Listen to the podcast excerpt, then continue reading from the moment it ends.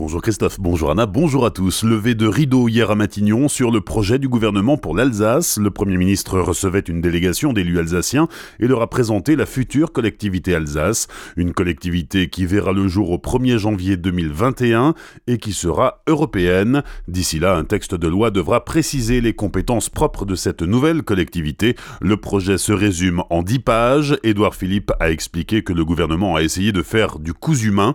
La rencontre a duré deux heures participaient notamment le président de la région Grand Est, Jean Rotner, les présidents des deux départements alsaciens, Brigitte Klinkert et Frédéric Bierry. De l'autre côté de la table, autour du Premier ministre, Jacqueline Gouraud, la ministre de la Cohésion des Territoires, mais aussi les ministres de l'Éducation, Jean-Michel Blanquer, et des Transports, Elisabeth Borne. Emmanuel Macron a aussi participé alors qu'il n'était pas prévu. Concrètement, les deux départements du Bas-Rhin et du Haut-Rhin vont fusionner pour devenir la collectivité européenne d'Alsace. Elle sera organisée autour de quatre grandes réalités, la dimension transfrontalière pour une coopération plus efficace, le bilinguisme, le développement économique local autour du tourisme notamment, et le transfert du réseau de routes nationales et notamment de l'A35 à la nouvelle collectivité qui régulera aussi le transit des poids lourds. Hier soir, dans un communiqué commun, les présidents des conseils départementaux, Brigitte Klinkert et Frédéric Bierry, ont salué une victoire historique pour l'Alsace et les Alsaciens. Ce projet devient une réalité à laquelle plus personne n'osait croire il y a quelques mois encore. L'Alsace disposera d'une collectivité à la hauteur de ses ambitions et de sa vocation et réapparaîtra sur les cartes de France. Fin de citation.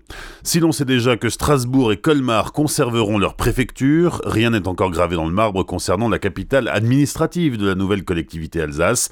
Lors de la phase de concertation, le maire de Colmar, Gilbert Meyer, s'était porté candidat pour que sa ville, située au cœur de l'Alsace, devienne le nouveau chef-lieu, le maire de Strasbourg aimerait aussi que sa ville conserve son rôle actuel de capitale alsacienne. Quant à Mulhouse, l'économiste Jean-Luc Ginder propose d'en faire la future capitale départementale de la nouvelle collectivité Alsace. Une consultation publique a été lancée en ce sens hier matin sur le site mesopinions.com. Réaction du président du parti régionaliste Unserland, Jean-Georges Trouillet. Nous sommes là pour définir des compétences concrètes pour le futur de l'Alsace, pas pour régler des querelles d'élus. Fin de citation.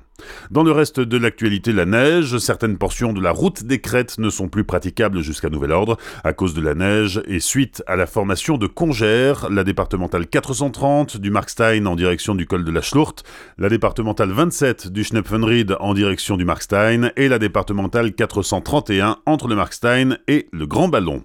Violent accident hier en fin de matinée sur la 35 à hauteur d'Innenheim, un semi-remorque a percuté une saleuse de la direction interdépartementale des routes. La saleuse était stationné sur la bande d'arrêt d'urgence pour prévenir les automobilistes d'un chantier de fauchage en aval.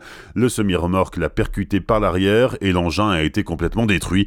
Le conducteur du poids lourd a été blessé et évacué vers l'hôpital de Haute-Pierre. L'autoroute a été fermée à la circulation pendant 3 heures, le temps de déblayer les véhicules accidentés avant de rouvrir progressivement à partir de 14 heures.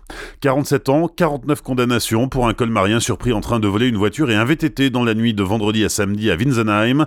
L'individu était jugé hier par le tribunal correctionnel de Colmar qui l'a condamné à 8 mois de prison ferme.